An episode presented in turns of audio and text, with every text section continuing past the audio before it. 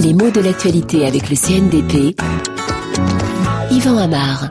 La visite du pape Benoît XVI au Royaume-Uni se place, nous dit-on, en particulier sur RFI, sous le signe de la repentance. Repentance, voilà un mot qui est bien à la mode depuis quelques années quand il s'agit des excuses officielles, parfois même peut-être des excuses d'État. Mais quand même, repentance, quel mot bizarre. Pourquoi il est bizarre? Bah, D'abord parce qu'il a un concurrent. À côté de la repentance, on a le repentir. Alors quelle est la différence? Est-ce qu'il y en a vraiment? Ce sont des différences d'emploi. Hein. Repentance, même si on l'entend beaucoup depuis quelque temps, ce n'est pas un mot moderne parce qu'on le trouve en français depuis le XIIe siècle. Et même le dictionnaire Robert, comme le Larousse, nous informe que c'est un mot qui est vieilli et littéraire. C'était compté sans cette nouvelle jeunesse que les médias politiques lui ont donnée.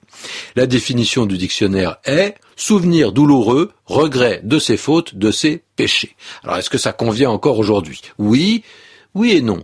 La définition, elle est juste, mais peut-être pas assez précise, car de nos jours, lorsqu'on parle de repentance, il s'agit également d'un repentir qui agit pour autrui, pour les autres. Le pape, par exemple, il ne se repent pas de ses propres péchés euh, dans cette occasion-là, mais d'une certaine façon, il se repent des péchés des autres, de ceux qui se sont livrés au sein de son Église à des actes de pédophilie commis par ceux qui appartiennent à l'Église et qui d'une certaine façon la représentent, comme si ces crimes avaient entaché l'Église tout entière et que leur chef se devait de se repentir pour ceux qui les avaient commis. Alors, est-ce qu'on est proche du responsable mais pas coupable, qui était une formule célèbre des ministres français à l'époque du sang contaminé, au milieu des années 80.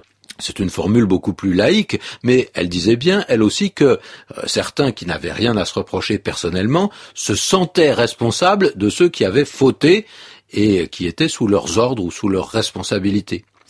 Quant aux excuses d'État, là encore, on est dans une configuration un petit peu analogue, même si l'éloignement temporel joue de façon différente, parce qu'on présente des excuses pour des crimes qui ont été commis dans le passé, par un gouvernement qui était l'ancêtre du gouvernement actuel. Est-ce qu'on en est l'héritier? Ce n'est pas sûr, mais la continuité de l'État explique ces manifestations. En tout cas, on a bien une signification très chrétienne du sentiment de la faute, même s'il s'agit de la faute commise par un autre, parce que euh, est-ce que ce n'est pas toute la thématique du péché originel? L'origine du mot repentir, ou repentance, elle est intéressante aussi. L'heureux, c'est ce qu'on appelle un préfixe à valeur intensive, on en rajoute un peu. Et puis pentir, ça vient d'une famille latine qui signifie être mécontent de soi. Il s'agit donc de s'en vouloir, de souffrir du souvenir de sa mauvaise action.